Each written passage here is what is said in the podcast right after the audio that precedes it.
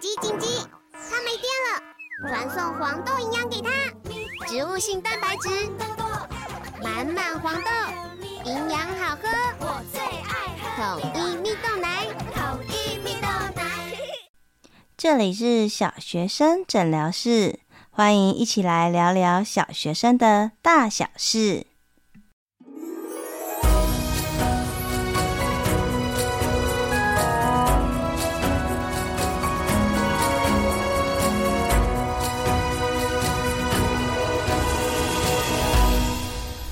Hello Hello，大家好，我是怡晨，欢迎大家再次回到小学生诊疗室。最近啊，我收到一则很可爱的留言哦，他是这样说的哈，他说：“哦，怡晨老师太棒了，虽然我的孩子已经成年，但我还是听老师的知识学习，等待我的孙子。”哇塞！我看到这则留言的时候，真的就觉得既感动，但是又觉得好可爱哦。这个这位读者听众就是已经跳过了呃他的孩子成年的阶段，然后非常努力的一集一集收听，然后为了他的孙子，哇，觉得很感动。好的，我会继续努力，就是开发更好的节目，我，可以希望对大家有帮助。那也很欢迎大家小额资助啦，就是嗯有点不好意思，但是就是一直在跟大家说，希望大家小额资助，因为我的目标其实就是这个节目可以收收益打平这样子。可是呢，因为好的麦克风一直已经八千元了，所以这一个节目到现在还在负债当中 哦。所以如果大家哦可以的话，行有余力，觉得嗯真的有从这个节目有得到一些呃收获，然后又可以行呃能力上又可以。然后愿意可以资助一杯咖啡，小小咖啡的钱，我都会非常感谢，至少可以打平这样子。好，那不知道大家上一集听了没有？其实我真的是非常努力，很想要让大家体会到跟孩子共读的时候的那种快乐啊。然后还就是也是希望借由就是我呃这样子二十多年来教学的经验，其实很多都是我手上这样子上千个孩子教会我的，而且历经了时间的考验留下来的。所以，我真的真的很希望把这些孩子教我的，然后可以用嗯一些方法可以传出去，让大家可以更心有底见，或者是可以更稳健的往前走。好，那我想要特别跟大家分享的就是啊，上次我们跟呃二宝阅读的过程，我不知道大家有没有听出一些重点。好，我这边稍微重述一下，二宝说啊，如果看到。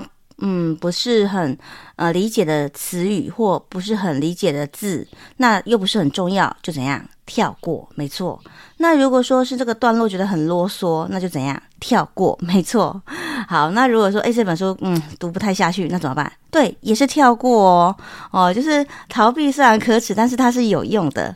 但是啊，我想跟大家分享啊，如果各位家长啊，哦，或者是就是另外一端的你，你是一个热爱阅读的人，其实你的热爱就会传达给孩子。诶，像是二宝啊，我就其实蛮惊讶，还蛮好奇的。诶，你怎么会没事去拿 一本这么厚，就是我的同学是一只熊这一本张友渔小姐作品来读？因为他之前都是读桥梁书。那我自己也很惊讶，然后结果他就淡淡的说：“因为妈妈你都说很好看，很好看，所以大家有听到重点吗？这一本书并不是我跟他说来去看这一本书，诶，这本书来，时间到了，要读少年小说了，来拿去，不是哦，而是什么？而是他在周围的环境，我们说过的给。”空间，他的周围环境就随手放这些书，他有那个呃，就是可以那个刺激他走走走走到呃卧房，也看到书架上有书，走走走到走到客厅，客厅上也有一柜书，不管到哪里，他都有这个书的环境，他要读什么书随处可得。如果他有无聊的时候，书架上随便。挑，诶，可能就挑到一本他可能曾经没有想过他看书名会借的书，所以给空间哦，我们分享过了非常重要。再来是给时间。孩子有自由运用的时间吗？他有可以，就是他自由时间可以选择他想要做事情的权利吗？好，那有没有被补习呀，或者是才艺课补满呢？或者是诶，他有没有自由可以做自己想做的事情？给时间。那再来第三个是给支持。大家可以发现呐、就是我跟孩子的对谈当中啊，其实不管孩子说什么，我都觉得哇，怎么这么可爱呀？怎么有这样的想法呀？哇！你怎么会这样想呢？我好好奇哦，你可以多说一点吗？对，就是。我不知道大家跟朋友啊，或者是跟别人谈话中，你会呃有一些人下意识就会让你想逃，对不对？哦，就是他的压力在哦，他会给你很多很多的压力，他就是有一点好像要指导你、指责你等等等。那有些人就是跟他聊，就觉得哇，好舒服哦，好想要跟你讲什么事情哦，哦，好多事情想要跟你说说哦。然后一有什么开心的，哦，我就想要找他讲；一有什么难过的，我就想要找他说，对吗？哦，如果我们自己在职场上有这样子的同事，你就觉得哇，就是上班也是一件很开心的事情，对不对？所以相同的哦，孩子也是一样啊。你的孩子回家会就是一直绕着你吗？诶，妈妈，我跟你说啊，爸爸，我跟你说啊，怎样怎样，在在车上就开始讲起来了。那因为我们家有三只，所以一起讲起来就觉得好。等一下，可以不要同时间讲嘛？一个一个来，然后一个人讲，另外一个就要补充。而且跟大家分享哦，就是回到家里啊，甚至啊，有时候我去上厕所，他就会在门口，妈妈，我跟你说。哦，真是太可爱了哦！上一个发生的这样子的状况是那个什么？呃，我带一年级的时候，哦，或者是现在呃带我有带二年级的阅读课，二年级的孩子也是啊。只要我从他们班级的走廊走过去，就会有一些小朋友不不不跑出来。医生老师，我跟你讲要，怎样怎样，我们家养了一只鱼啊，怎样怎样怎样。我就觉得哦，他怎么那么可爱哦，所以。嗯，我真心觉得啊，就是像当老师啊，或者当家长啊，怎么样疏通就是跟孩子的交流管道，让孩子愿意告诉你，这是非常重要的。那怎么做呢？其实是非常的明显啊。如果他来跟你讲话，你就跟他说：“啊，你功课是写完了哟？啊，怎么那么多时间？啊，你有时间在这边 做这个，不如赶快去复习，赶快去写评量。”哇，我自己讲都觉得压力好大。好，你看哦，像这样就据点他，他就觉得啊、哦，那下次不要说了，或什么好事来，然后你就跟他说哦，所以你能力可以嘛？那你上次为什么这么混呢？这 就嗯，下次我就不要跟你讲了，对不对？那或者是他他比如说有做什么坏事来，诶，没有得到安慰，或者是他没有得到疏通，或者是他没有得到支持，然后还被你大骂一顿。哦，那当然了，并不是说每次孩子来你都要哇，好棒哦，哇，好厉害哦，不是，不是，不是的，哦，而是我们要安定，就是温柔而坚定。他来呢，诶，我们可以先同理他，哦，或者是他来，哎呦，你真的做一个很大的错事，诶，你可以先责骂他，但不要忘记哦，责骂完啊，回来还是要同理孩子的情绪，给他心理的支持，好，哦，让他知道说，虽然你做这些事情，嗯，我真的是蛮失望的。哦，但就不管怎么样，哦，我还是会永远爱你，还是会无条件的支持你。哦，这是非常非常重要的哈。好。所以呢，其实啊，刚开始我觉得跟孩子建立一个疏通的管道，让孩子有话呢都愿意就是跟你疏通，跟你说这件事情是非常重要的哈。因为我们一直在就是储存跟孩子之间爱的存款。那孩子慢慢长大，其实他到中年级啊、高年级或者是国中青春期，他慢慢的会有自己的想法，他有自己同才就是朋友的世界。那如果这个时候他跟你一样无话不谈，我们才可以在孩子。可能是想法有偏差的时候，或者是遇到很大的困难或闯大祸的时候，第一时间知道，才不会等到说，哎呀，等到外面的人通知我们了，或学校通知我们了，我们才发现事情的严重性。好，那这是非常重要的，特别提醒大家。那所以这边想要跟大家分享的是啊，在阅读的呃领域里面也是一样，给空间、给时间、给支持。慢慢的孩子大了，像中年级哦，很重要的一点就是慢慢的给自由。怎么说呢？就是当孩子小时候，我们就很习惯帮他选书嘛。可是慢慢孩子大了，他有喜欢的东西、喜欢的事物，他慢慢可以有选书的权利，到学校图书馆去借书。那这时候呢，我们就要慢慢的放手。哦，其实给他自由跟放手是，就是真的是一体两面。我们要慢慢放手，让他自己选择他喜欢的书。好，因为他如果只有他有自己选择的自由，他才可以慢慢的形塑成他自己的阅读品味。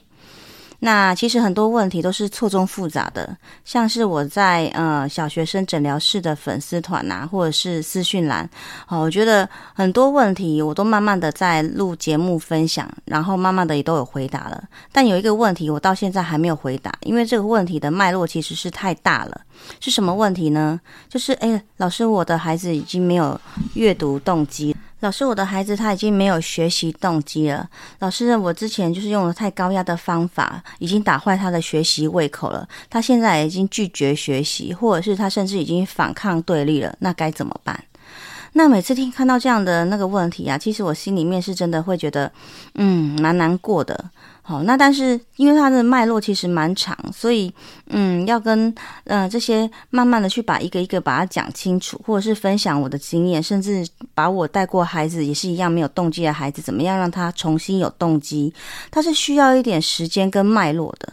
哦，所以他没有办法，我可能光讲这个题目，我可能就要分成十集或五集来慢慢说。但我想要跟大家分享是啊，其实这些东西你看跟其他的议题其实没有关系，其实它也是有相关的。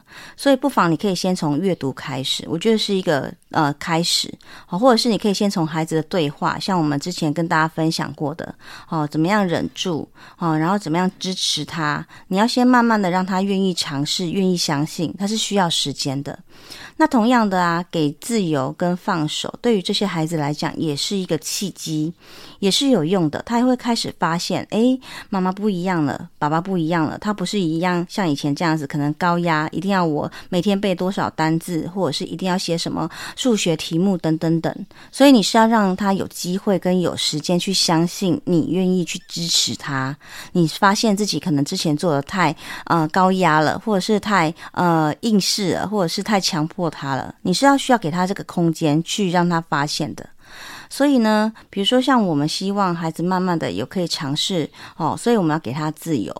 同样的，事实上我在现场也发现很多的家长啊，还有很多的老师，他就会规定你，你一定要看这个书，你一定要看这一套书，你一定要看这一类的书，你一定要看这本书。哦，所以。大家想看看哦，我们说啊，其实像这类型的孩子，他跟学习动机有很大的关系。我们之前节目有讲过了，学习动机跟三个三点有关系：一是我能，这件事情是我可以做得到的吗？第二个，自由，这件事情我是有自由的吗？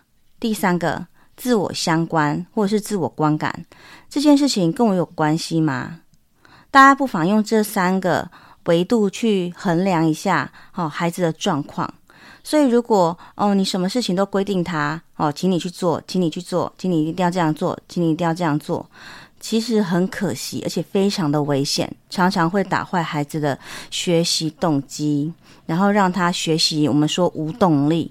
甚至于他有些比较嗯自我意识比较高涨的孩子，哦，或者是比较聪慧早慧的孩子，他就会学习跟你对立反抗。他已经每件事情都跟你唱反调，而且已经是不论是任何事情了哦，就是他喜欢他也跟你唱反调，他讨厌更是唱反调的要命。好，所以这边不妨大家去试试看。所以呢，我觉得像呃自由给自由这一点就非常重要。那我知道给自由之后，就会带出后面大家今天最想要问的问题，就是：诶，老师，我给他自由之后，可是他就阅读偏食了呀。老师，我给他自由之后，他就只看漫画书了呀。那该怎么办呢？好。那我想这个脉络哈，慢慢的孩子大了，他就并并不是说哦，一个萝卜一个坑，一个问题一个解，不是哦。好，我们先来讨论一下，就是阅读偏食的这个问题。我想要好奇，先问问大家，请问大家你有特别喜欢看哪一类的书吗？或者是你工作完毕闲暇时间看的书都有，就是广泛的，从图书馆零零零种类、哲学类、宗教类，每一类都有非常均衡的阅读摄取吗？好，大部分的那个伙伴应该说，啊，没有啊，对，我可能特别喜欢看小说，没有，我特别喜欢看，比如说可能是理财，哦，没有，我可能特别喜欢看教养等等等，对不对？好，那。有些伙伴就会说：“可是不一样啊，我已经成年了啊，可是孩子他还是孩子啊。”那我必须要分享的是，其实刚开始孩子会有喜欢看的书，哇，那很好，因为我在现场已经遇到太多孩子，他跟我说：“你喜欢做什么事情呢？不知道。那你对这有什么感觉呢？不知道。那你以后有什么梦想呢？嗯，不知道。那你平常喜欢做什么事呢？没有。”就是 他已经被规定到他没有那个自由，所以我有时候看着这些孩子啊，我真的都会觉得他就很像我们曾经描述过，就是像那种小鸟，它已经被剪断了翅膀，它飞不起来了。所以，当如果一个孩子他有喜欢的事物的时候，我们曾经分享过，我分享过一句吴念真导演的名言，他说：“认真是比不过迷恋的。”再说一次哦，“认真是比不过迷恋的。”好，他是用台语说的，就是 腔调就是非常迷人这样子。好，所以认真是比不过迷恋的哦。所以大家想想看，这背后，你看认真的驱力是什么？哦，你要吃苦，你要努力，你是被规定的，这个是必要做的事情。它是一个负面的目标在前面引导，但迷恋就不一样喽。你看，迷恋是什么？它是热情，诶，热情会引发恒毅力。迷恋是什么？是热爱，耶，热爱、热情，那不是等于是梦想吗？所以它是一件开心的事情，它是会让孩子不断不断引入，不断不断往那个目标奔跑的，所以它的威力非常的强大。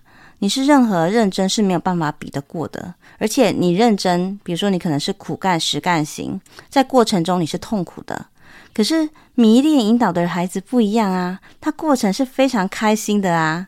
哦，例如像我录 Podcast 节目，其实我是有点迷恋的耶，就是我觉得诶很好玩啊，很有趣啊，所以每次要录的时候就哦，嗯，太多了，要怎么删？就是我会觉得很兴奋、很开心，然后很想要跟大家分享。你在我的节目里面，你会觉你有感受到，就是哇，这老师好像很想要跟我们说些什么，你是会有一种嗯开心就没有办法形容的一种感觉在的。所以，同样的哦，如果孩子当他喜欢这个，刚开始三四年级有一点点开始的时候，你说不要不要，这书收起来，怎么可以看漫画呢？去看别的，你就先剪掉他一次了。然后好不容易他又喜欢看别的书哦，比如说又是比如说比较轻轻松一点的，或图像比较多的，你说看这书字这么少，不行不行不行，收起来。去拿那一本书，那个字比较多的过来看，你又剪掉它一次。所以呢，孩子就觉得看书是一件很累的事情，很讨厌的事情，压力很大的功课。所以啊，有一本书说是什么？有钱人跟你想的不一样。我觉得其实很多啊，就是嗯。呃很厉害的家长，你看他好像可能就走来走去没做什么事情，诶，可是他孩子其实就完全不一样。其实从说话或者是价值观上面根本就很多不一样。哦，举例来说，像我曾经就看过两位老师推动阅读，有一个老师就说：“你为什么没看书？来，下课留下来，等一下报告书给我看。听完，我觉得你报告好才可以下课。”另外一个老师呢，哇，这本书你没有看，是不是不喜欢？那来来来，你去找一本你喜欢看的书，然后我们再一起来看。哇，同学，你功课订正完了，没有事情做吗？哇，老师这边好幸运哦，有很多很好看的书，你可以自己选择你喜欢看哪一本书，欢迎大家来借哦。大家有感受这两个后面隐含的价值观跟给孩子的暗示吗？一个是什么？看书是功课，是讨厌的事情，是必须要完成的，没有看书会惩罚。所以，像这样子老师或家长啊，其实我常常会看到，比如说有些大考完毕的学子，他就会把他所有的书本全部燃烧掉了。你会发现，其实他在过程中，他其实就是受了很多苦。那你猜，他等到长大之后，他会自动拿起书本来看吗？那另外一个，你会发现哦，他就会觉得哇，读书是奖励，是开心，是闲暇时候可以做的事情。那他是没有压力的。那我没有看这本书，可能是我找不到，或者是我还没有遇到我喜欢的书。这两种带出来的孩子对阅读的感受是天差地远的。所以主动是没有办法逼迫而完成的，他必须是孩子喜欢。那如果我们希望孩子学习的路，哦，自学的路，甚至阅读的路，可以可以走得长远。那我们就要当一个看得远的家长，从我们的价值观、身教，然后还有跟说话，可能都要相相互去配合。所以到达这一点的时候，让我们再来回头来看刚刚的那个问题：如果孩子阅读偏食怎么办？这个问题其实有就是比较片面，好，我常常跟大家分享，就是我需要很多的细节，包括孩子的年龄跟他的状况，还有他男生女生，或者是他平常看书的类型等等等，我都需要有。所以光是阅读偏食这件事情，哈，我们先讨论一下，就是我们在吃东西的时候偏食。如果说是一般食物偏食，我的处理方法会是这样啊。刚好后台也有朋友问到这个问题哈。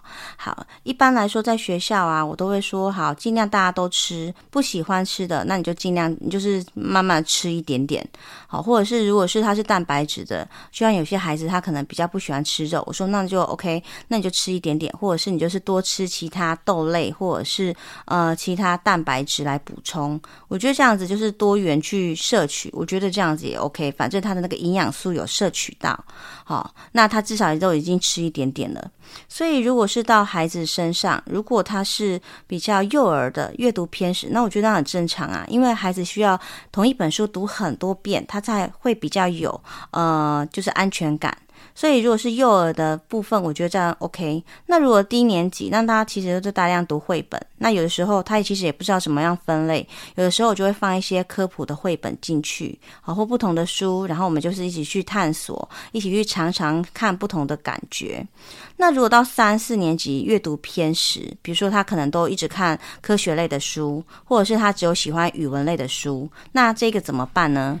那首先这里要问一个问题，就是，诶。孩子知道有其他的书的分类吗？有其他书的选择吗？第二个，他知道其他书。不同类型的书的阅读的方法吗？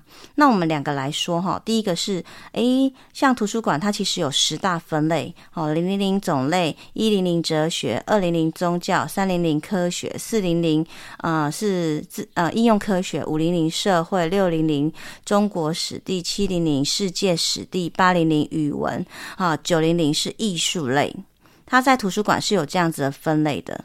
那我会发现很多孩子他其实不知道分类，所以他踏进图书馆里面就随手乱抓。哦，那最常看到就是孩子就随随手随便拿一本书，然后就要跑了。我就曾经看过那个一二年级的孩子啊，他就没有看，他就还不太会注音符号哦，或国字也不认识几个，然后他就拿了一本《老人与海》，我就赶快同学同学，老师看你拿这一本书，诶，你是喜欢鱼呢，还是喜欢海呢，还是喜欢钓鱼呢？就先问看看，然后让老师再帮你选一本有趣的，好不好？好哦，所以其实像这个分类啊，或者是怎么样找一本书，孩子也是需要引导跟教学的。那怎么样引导跟教学，我都写在我出版的第四本书童书哈、是直接给孩子看的。发现惊奇图书馆当中，那我们之后几集也会介绍。好，所以第一个是要让他知道有不同种类的书。那第二个是有些孩子像呃，通常是嗯女孩子居多，她会比较喜欢看语文类，她就不喜欢看呃科普类、自然类的书。那怎么办呢？诶，不要忘记哦，你不要突然就是丢一本自然类、科普类的书就要看，那她就会痛苦万分。有的时候甚至会反感，对不对？在这个呃，她喜欢语文跟。他希望我们希望他可以跳到自然类、科学类，它中间有没有可以衔接过渡的书籍？有诶，很多耶，对不对？好，比如说他可能是侦探故事，它它的谜底是自然类，那这样孩子会不会喜欢？会呀。对不对？哦，像侦探类的书，它里面可能有是自然的，或者是自然类型的漫画，哈、哦，或自然类型的图鉴，或自然类型的小故事，诶，你都可以让这些就是热爱文学的呃女生、女孩子，然后可以很快的过渡进去。所以你可以先帮他做这个垫档。那再来其次呢？其实啊，像各类型的书，它阅读的方法可能不太一样哦。举例来说，像语文类，它是故事类，所以它有故事结构嘛。哦，背景冲突结果，对不对？可是自然类就没有了。自然类它里面哇，好多专有名词哦，然后可能还有实验，对不对？像自然课本这样，还有什么小视窗啊，跟你讲说它有专有名词啊，或者是它可能呃，就会有一二三哦，原因经原因跟结果，它会逻辑性比较强一点，或者是他重视呃事实，然后希望你猜测推论，然后最后验证。好，那其实他的书写方法跟语文类的其实差别很大。所以孩子在这个过程当中，他有先知道可以怎么读吗？哦，他需要一个一个字慢慢读吗？图鉴需要一个字一个字慢慢读吗？或者是科普类的书，诶，这么多小视窗，这么多专有名词，我头我头都晕了，我知道怎么读吗？好，所以其实在，呃帮助孩子啊跨越不同类别的书的时候，对于孩子来说。都是很大的一个阶段，所以都真的是要慢慢的，好，先让他可以从中间找到一些衔接的书，然后慢慢的引导他这样的书怎么读呢？这样的书怎么读呢？有没有个比较贴近孩子的程度，先让他试试水温，不要一下子突然就拿一本很难的书给他。有没有先给他一些先辈经验，或者是有些先辈知识，让他先安心再过去。好，所以我觉得可以先这样试试看，好，不妨大家回家可以试试看。好，那再来第二个就是要回答大家，就是只爱看漫画这件事情。那只爱看漫画这件事情啊，一样哈，就是我想问大家一下，诶，各位家长，你小时候有看过漫画吗？你有热爱的漫画吗？你小时候喜欢看卡通吗？我觉得不妨大家可以先就是从自己出发，哈，去看看自己的状况，然后再回来看看孩子的状况，你会发现啊，诶，孩子其实跟我们自己蛮像的耶，就是他那个就是那个遗传真的是不会骗人。那其实我呃小时候真的是很爱看漫画耶。哦，举例来说，像小叮当，哇，泄露年纪了，对不对？好，哆啦 A 梦，先天才小钓手啊，家灾之人，妙厨老爹，夏子的酒，将太的寿司，侦探大胃王，金田一，柯南，深夜食堂，伊藤润二，怪医黑杰克，还有蔡志忠啊，像什么唐诗啊那些系列都看过，抓狂一族，乌龙派出所，然后大婶婆，幽游白书。北川美幸哦，老师系列哦，我还看过诸葛四郎，不知道大家有没有听过哈哈。再来暗河魅影啊，哦，当然就是不能少的是什么灌篮高手哦。所以像这些漫画，其实我觉得它丰富了我年少的时光，而且其实在其中我常常会被激励耶。比如说我最喜欢的那个角色就是灌篮高手里面的樱木花道，哇。我觉得他那个从初学者，然后可以这样子练投那个球这么多次，然后始终不放弃，其实带给我很大的影响。所以，其实，在漫画世界里面，我当时，嗯，我觉得给我很多疗愈，然后也让我卸下很多就是那时候考试的压力。然后，无形中，我觉得我在做某些事情的时候，樱樱木花道的一些片段，跟他永不放弃。的那些桥段就会浮现到我的脑海里，我甚至有时候会觉得，嗯，如果遇到这件事情的时候，樱木花道会怎么做？那我有没有像樱木花道这样子一直都不放弃？还是我只是嘴巴讲讲，可是其实我根本连行动都没有？嗯，我在这个过程当中啊，我觉得其实漫画给我很多养分，甚至于啊，我曾经也有分享过，甚至于像我很喜欢像哆啦 A 梦，它影响我很大。从我教学新手教师的第一场演示，我就是用哆啦 A 梦的道具来跟孩子讲作文怎么写，哦，讲生活可以怎么样运用，哦，像是。呃，暑假的时候我有开一个就是选手培训班，我也是诶，先带着他们看一下哆啦 A 梦，它有一些那个什么道具啊，它可以换头换脚，然后来当帮他们，就是带着他们来写人物的特征，啊，效果就很好诶。所以其实我觉得没有白走的路，也没有白看的漫画。那回到我们刚刚那个问题，就是那漫画为什么？我们很多家长或很多师长会很担心，或者是我会希望他不要看漫画。我想应该是有两个，一个就是会担心什么玩物丧志啊，或者是他接触不好的漫画，那怎么办呢？那就是要挑选啊，哦，我们家长可能就是要先看过，哦，看过他什么哪些漫画可能里面有蕴含，真的有哦，蕴含不好的价值观，可能他的那个笑点是嘲笑别人啊，或者是有一些就是不不适合他这个年龄的暴力呀、啊、色情啊等等，还是会有。好，那第二个是，诶，但很多家长或者是长师长的想法是会觉得，可是他这样都只有只有看漫画。然后文字书看得比较少，那怎么办呢？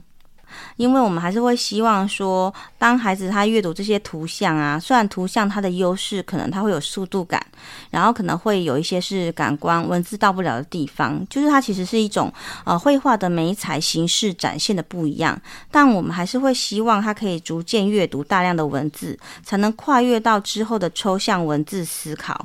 好像很多很多，比如说后面的一些学科啊，它大量其实都是用文字的，就可以很快的传递很多的概念跟知识。好，所以如果是我的话，会怎么做？其实像我们班他借书哦，每个礼拜借书可以借五本，我就会开放说，好来同学，我们就是顶多借两本漫画，好，那剩下是三本其他类别的书。那如果他这五本都看完了，他还要想要看其他漫画，诶，我们班也有，哦，但就是他的我的标准就是你要把基本的，就是比如说我们这个礼拜要报告的书，基本的书有看到了。那其他的，你就是享有自由，就是要事第一的概念。你如果可以达到老师的最低要求，哈，老师会跟告诉你说，啊，为什么我老师希望你可以挑战文字书，哈，因为怎么样怎么样怎么样怎么样。而且有时候我还会让孩子就上台分享，哎，你最近喜欢看哪一套漫画？这套漫画跟那一套漫画哪一套比较好玩？甚至于有些像高年级有些孩子，他就跟我说，老师，我以后想要当漫画家。那我就会很好奇啊，说啊，为什么呢？你是受了哪套漫画影响？那你觉得当漫画家可能会有需要什么样的条件？那可能需要哪些书？有没有哪些书是有可以教你漫画技巧的？或者是有没有哪些频道是在介绍漫画技巧的？那如果你要投稿的话，可以先做什么？就是我也会跟着他好奇的去探索看看，诶，跟他一起想办法。那孩子就会觉得，嗯，老师有在理解我。那其实我觉得在。呃，孩子的成长过程当中，探索是很重要的一件事情。就是探索一定会花时间，一定会花金钱，然后一定是有机会成本在的。可是如果你没有让他去探索，他怎么知道他适合还是不适合？他擅长还是不擅长？他是真心喜欢还是一时迷惑？所以，嗯，我觉得当家长会很。难的一点就是，当孩子如果他想要去探索的那一个领域，跟你原来的领域你可能不熟怎么办？我们可能会担心，我们可能会觉得害怕，我们觉得，哎，以后这个到底会不会有出路？等等等，对吗？可是孩子的人生是他自己的，好，我们能做的就是在背后支持他，好，然后尽我们可以的，哦，或者是有时候要需要忍住，然后让他去探索看看，好，那这个。嗯，没有办法说直接告诉他说不行，呵呵，因为他会留下遗憾，而且你没有让他探索过，你怎么知道他不行呢？好，所以呃，比如说像我们家小朋友，他们每次寒暑假，我都会呃问问他们，诶，你这个寒暑假可能要探索什么？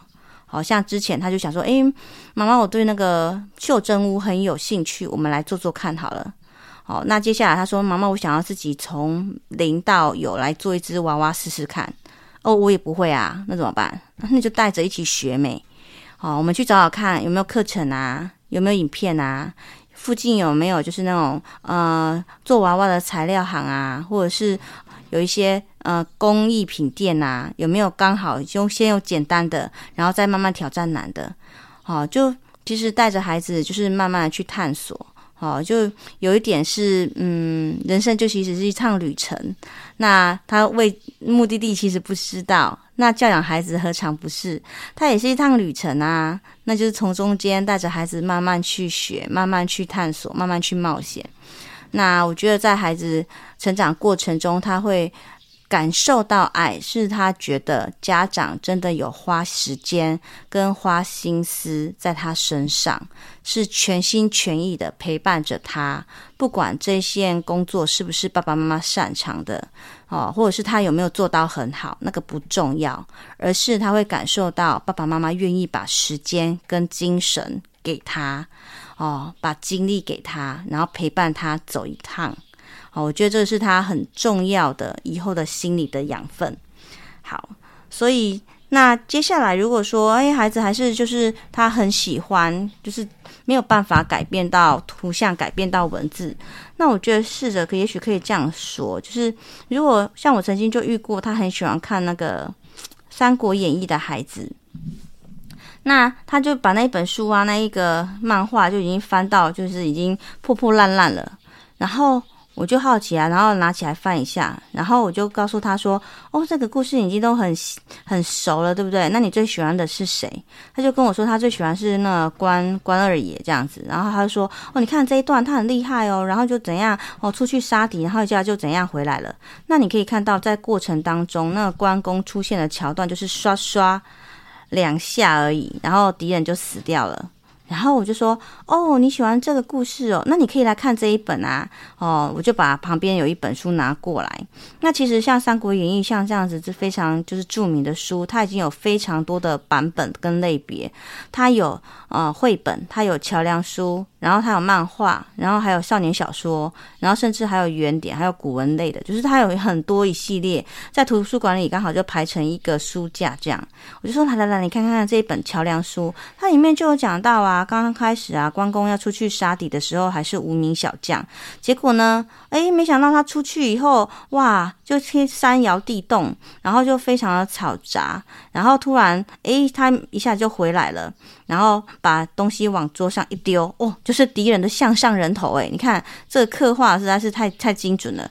而且你看最后那个文字类的，它还有有一个桥段，就是说他丢到那个桌上那个人头，然后他旁边有一杯酒，是关公要出去的时候才刚刚倒的热酒，那个酒还是温热的，所以他就告诉你，这个转眼出去杀敌再回来的时间不过十来分钟而已。哇塞，那孩子就觉得哇。怎么这个文字里面多了那么多图像没有的线索？他可能还有包括那个人物的感觉啊，然后可能还有很多细致的描述啊，是漫画没有办法就是呈现出来的。好，所以其实漫画跟文字其实它各有所长，那是不同的媒体。那有些孩子是图像型思考，有些是文字型思考，我觉得都 OK。可是如果孩子喜欢那个故事的话，你他会其实会比较喜欢文字的，因为他会补足很多细节，他就会越了解那个故事跟里面他崇拜的那个对象。那你说，可是老师，我这个小朋友看喜欢看的那个漫画，他可能就是嗯、呃，没有出什么其他的版本，那也没关系。比如说他喜欢看的是什么侦探型的，呃，侦探型的漫画，那我们就可以推荐他侦探型的桥梁书或侦探型的少年小说。他如果喜欢搞笑类的，那也有搞笑类的书啊，就是他可以互相去沿用。好，所以这一集呢，我们就是 只有谈了，就是阅读偏食跟喜欢看漫画的孩子怎么样慢慢引导。好，那最后来做个结论，就是其实我们说给时间啊，给空间，给支持，这一集很重要的是希望大家要给孩子自由，要忍住，好，我们要忍住，然后把这个探索的机会让给孩子，然后等待，好，然后呃，就是放手。OK，好。那另外一个是，当孩子如果偏食的话，其实不同年龄他有不同的呃分享方法。那最重要的是，诶，第一个我们可不可以先帮他，就是不要从马上请他从这一类换到这一类，中间有很多过渡的，可以先让他去慢慢适应。第二个是，他如果阅读偏食，你有没有让他知道另外那种类别的书要怎么读？好、哦，那之后我们会各开分级，就是呃分享不同的书籍可以怎么样看。哦，因为他其实还有点方法的。那再来是只爱看漫画的孩子，哦，其实我。不反对看漫画，甚至我本身很喜欢看漫画。哦，甚至有很多日本啊，像他讲职业的漫画也非常非常的精彩。哦，甚至有些书我可能都还没有看到有相类型的那个书籍比他还厉害的，所以其实我蛮喜欢看漫画的。哦，只是说如果当孩子他哦只有看漫画，或者是他看漫画是不是合的，里面有太多的什么暴力等等等，或者是他已经看漫画就全部只有看漫画，但是他文字阅读量比较少。甚至可能已经对他的课业啊、学习啊、写字啊，诶，都有一些状况的时候，诶，那我们可以怎么做？哦，我们可以先让他尝试同类型。他如果喜欢看啊《三国演义》的漫画，诶，你就可以趁机的让他看一下《三国演义》的桥梁书；或者他喜欢看侦探类型的漫画，哦，或者是他喜欢看科学类型的漫画，诶，很快就可以找到相类型比较简单的图文书，然后慢慢引导他。好，这是一类。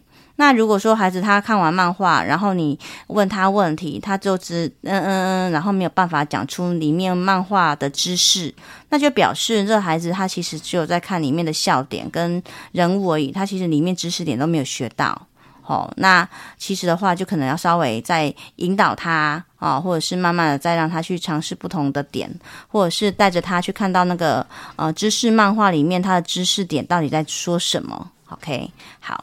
这是这集的内容，希望对大家有帮助喽哈。那任何的小额资助也都会让我非常的感谢。有任何问题也不要忘记可以到小学生诊疗室的粉丝团哦跟我做互动。那当然啦，如果大家有问题，还是请大家到许愿池哈，因为许愿池我通常是会从里面挑问题回来回答的。如果是私讯，我可能就会忘记这样子哈。好，很开心今天在空中跟大家相会。那我们这期节目就到这边喽，好，拜拜。Thank you.